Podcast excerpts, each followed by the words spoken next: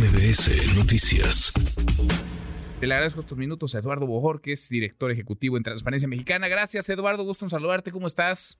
Con mucho gusto de, estar en tu programa, Manuel, y con mucho gusto de saludarte también. Gracias, eh, muchas gracias como siempre. ¿Cómo ves? ¿Cómo ves esto? No solamente el hecho, que es gravísimo, también la respuesta de la autoridad. ¿Qué piensas?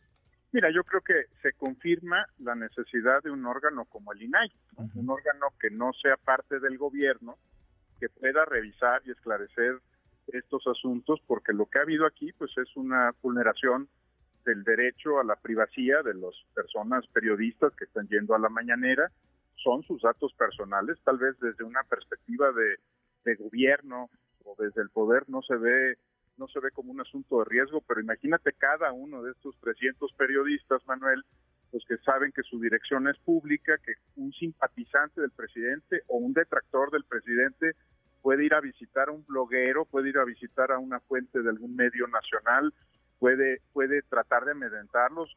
Vamos, no es un no es un tema menor. Yo no yo no lo veo como, como de bajo riesgo, porque más hay un clima político, ¿no? Donde a, veces tratando de complacer al jefe, ¿no? Algún genio, ¿no? Puede, como decías, podría haber sido alguien de adentro, ¿no? Que tratando de ayudar, pues este, violó la ley y puso en riesgo a estas personas, o alguien afuera, ¿no? Que, que por sus convicciones o su ideología personal, pues quiera agredir eh, o amedrentar a alguno de los periodistas. No, no es un tema menor no, hay, Que, verlo así. Además, en un país en el que se mata eh, con demasiada facilidad a comunicadores, a periodistas, Eduardo.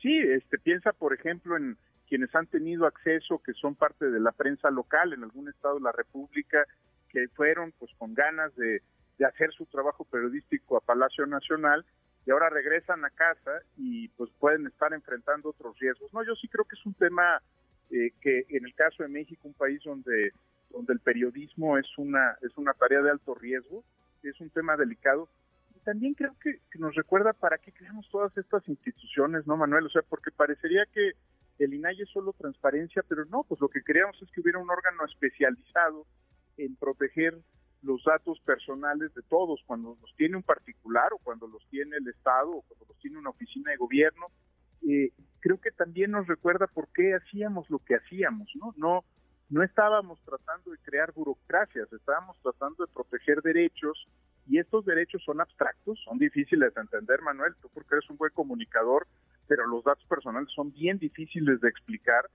pero, pero no dejan de ser derecho constitucional de los mexicanos y de los periodistas y de cualquier otra persona que esté en nuestro territorio. Sin duda, sin duda. Y son instituciones cuyo papel no es el de ser adversario, enemigo de ningún gobierno, pero se trata de que estas instituciones estén del lado del, ciudadano, velen por el acceso a la información, la transparencia, la rendición de cuentas y la no vulneración de sus datos eh, privados, de sus datos personales, que es lo que estamos viendo en este caso.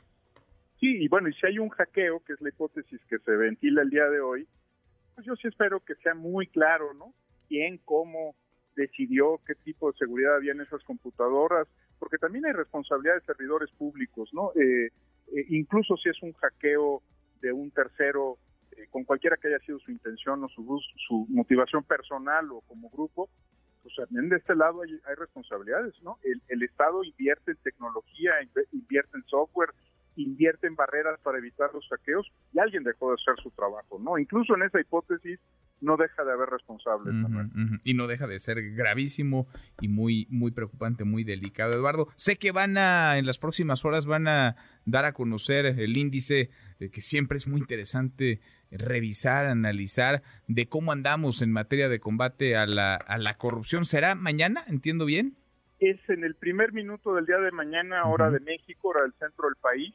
Eh, se libera el índice, seguramente mañana lo estaremos viendo en los medios de comunicación y pues es un índice muy interesante porque ya es la evaluación de la gestión del presidente López Obrador y también es el pues el llamado de atención que tendrán que recibir las candidatas a la presidencia de la República y el candidato por supuesto eh, en el caso de MC para ver qué retos les toca como país, ¿no? Ya es el corte de caja que pues que pondrá en balance si desapareció, se radicó la corrupción o todavía hay mucho mucho tramo que recorrer, Manuel. Pues será interesantísimo y a ver cómo lo recibe el presidente, a ver cómo lo reciben también las candidatas y el, y el candidato para plantear, sobre todo más allá de pelearnos con los datos, ojalá no le entren a esa, plantear soluciones, rutas de salida a la corrupción que como país arrastramos desde hace un buen rato. Abrazo grande, muchas gracias Eduardo.